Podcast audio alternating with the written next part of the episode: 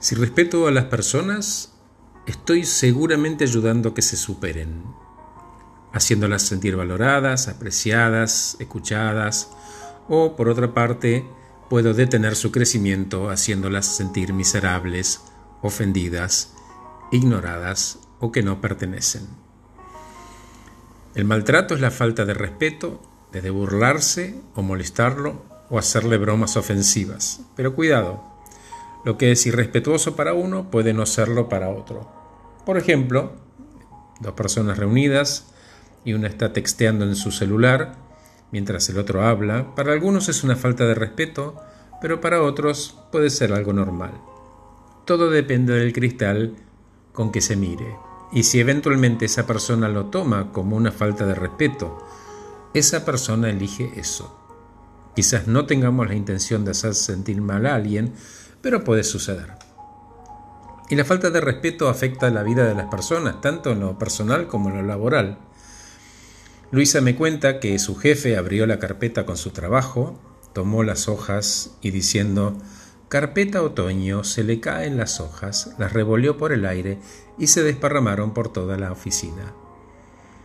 Algunas otras personas que estaban en la reunión, incluso Luisa, se agacharon y en cuatro patas buscaron las hojas y ella las apretó contra su pecho como con vergüenza.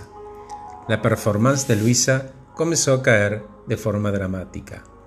¿Y qué pasó con los otros que estaban en la sala lo mismo. Sintieron vergüenza, cayó su performance. Algunos hasta comenzaron a copiar el modelo maltratador porque vieron que al hacerlo no pasaba nada, no había condena. Entonces me vas a decir, Luisa fue cómplice. Otro va a decir, pero Luisa no podía hacer nada, necesita el ingreso. Es cierto, en tanto el ingreso no sea un pretexto para permanecer maltratada y sometida. ¿Y qué pasa cuando nos enfrentamos al maltrato? Y le pregunté, ¿por qué crees vos, Luisa, que la gente pierde performance aún socialmente? No sé, me contestó, porque se encierran y dejan de compartir, de ofrecer y de pedir. Algunos prefieren callar y aislarse para pasar desapercibidos para que dejen de atacarlo. Otros pelean para que dejen de atacarlo, pero el proceso es el mismo el encierro y el ostracismo. Frente al miedo, las personas o huyen o atacan o se entregan. Si hablamos de trabajo, los equipos expuestos a la falta de respeto y al maltrato son mucho más reacios a compartir información y a pedirle ayuda a sus compañeros. Son mucho más vulnerables, son desconfiados, esperan el golpe. Algunos dicen que los agresivos, entre comillas, triunfan en la vida justamente por esa agresividad, pero se confunden porque tarde o temprano la mayoría de los irrespetuosos sabotean su propio éxito. Los jefes maltratadores terminan no confiando en la información que puedan recibir, desde la desconfianza, porque su equipo no los respeta, no los respalda, no le hacen llegar la información veraz, y alguno hasta hará lo posible por verlo fracasar. ¿Y cómo sería ser amable con su equipo o con sus pares? Para empezar, buenos modales. Si sos amable, las personas todas te van a percibir afectuoso, inteligente, capaz, amigable. Ser cortés no se trata solo de motivar a otros, se trata de cómo elige cada uno ser. ¿Qué es lo que más rescatamos del otro? El respeto porque ser tratados con respeto es más importante que el reconocimiento.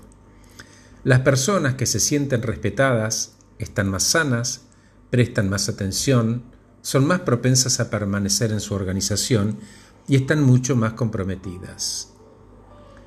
¿Y cómo empiezo el cambio, Horacio? Algunas recetas. Dar gracias, pedir por favor, saludar, compartir el mérito, escuchar con atención, preguntar con humildad, reconocer a los demás, alejarse del radio pasillo y de los estímulos tóxicos.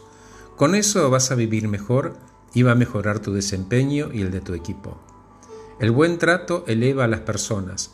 Todos somos más productivos, creativos, colaboradores, sanos y felices cuando no estamos a la defensiva. No gastamos energía en la defensa, al contrario.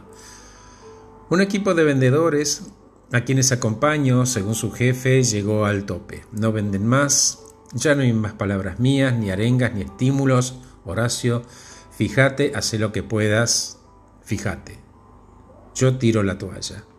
Entonces estoy comenzando un proceso, escucharon bien, un proceso, por un lado a solas con cada uno y luego en equipo.